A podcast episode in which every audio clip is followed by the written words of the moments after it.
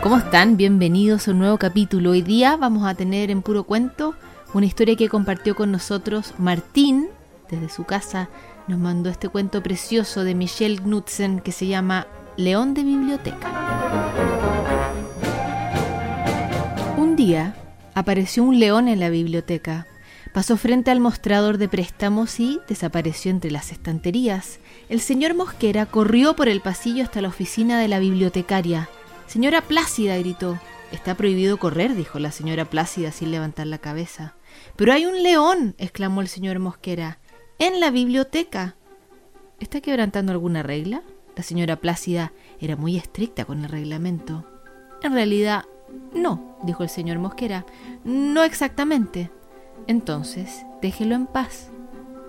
El león merodeó por la biblioteca, olfateó el fichero, se frotó la cabeza contra la colección de libros nuevos, luego caminó hasta el rincón de cuentos y se durmió. Nadie sabía qué hacer. El reglamento no hablaba de leones en la biblioteca. Pronto comenzó la hora del cuento. El reglamento tampoco hablaba de leones en la hora del cuento. La cuentacuentos estaba un poco nerviosa, pero leyó el título del primer libro con voz clara y fuerte. El león alzó la cabeza. La cuenta cuentos siguió leyendo. El león se quedó a escuchar el siguiente cuento y el siguiente. Esperó otro, pero los niños comenzaron a irse. Se acabó la hora del cuento, le dijo una niña. El león miró a los niños, miró a la cuenta cuentos, miró los libros cerrados y lanzó un tremendo rugido. La señora Plácida salió rápidamente de su oficina. ¿Quién está haciendo ese ruido? preguntó. Es el león, dijo el señor Mosquera. La señora Plácida se dirigió al león. Si no puedes guardar silencio, tendrás que irte. Esas son las reglas. El león seguía rugiendo, pero sonaba triste. La niña tiró del vestido de la señora Plácida. Si promete guardar silencio, ¿puede volver mañana a la hora del cuento? preguntó. El león dejó de rugir. Miró a la señora Plácida. La señora Plácida miró al león. Luego dijo, Sí, un león calladito y que se porta bien, ciertamente, puede volver a la hora del cuento. Bien, gritaron los niños.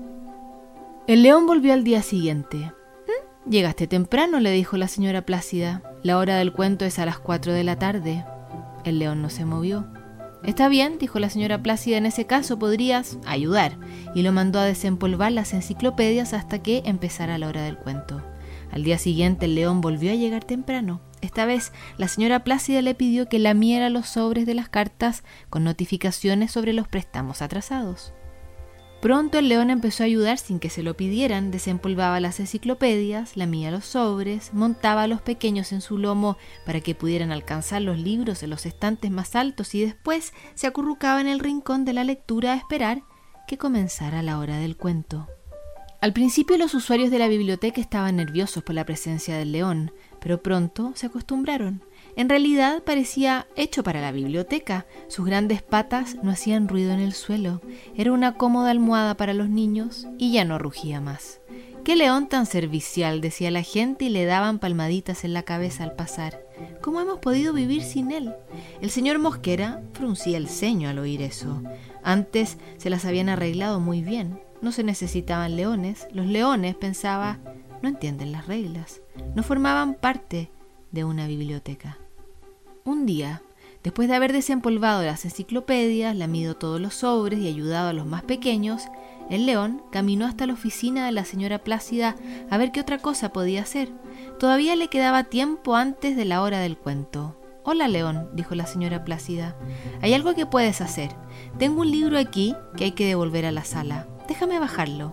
La señora Plácida se subió en un banquito. El libro estaba muy alto y apenas lo podía alcanzar. La señora Plácida se empinó, alargó los dedos. Ya, ya casi alcanzo, dijo, y se estiró un poquito más. Quizá demasiado.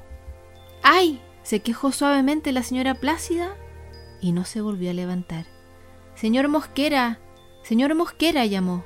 Pero el señor Mosquera estaba en el mostrador de préstamos, no la podía oír. León, dijo la señora Plácida, por favor, anda y busca al señor Mosquera. El león corrió por el pasillo. Está prohibido correr, le recordó la señora Plácida. El león puso sus grandes patas sobre el mostrador de préstamos y miró al señor Mosquera. Vete, león, dijo el señor Mosquera. Estoy ocupado. El león gimió. apuntó su nariz en dirección al pasillo que llevaba a la oficina de la señora Plácida. El señor Mosquera no le prestó atención. Finalmente el león hizo lo único que se le ocurrió. Miró fijamente al señor Mosquera, luego abrió su bocota y rugió el rugido más fuerte que había rugido en toda su vida. El señor Mosquera se quedó sin aliento. No estás guardando silencio, dijo. Estás quebrantando las reglas.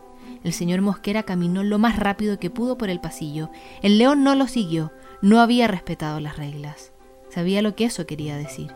Bajó la cabeza y se dirigió hacia la puerta.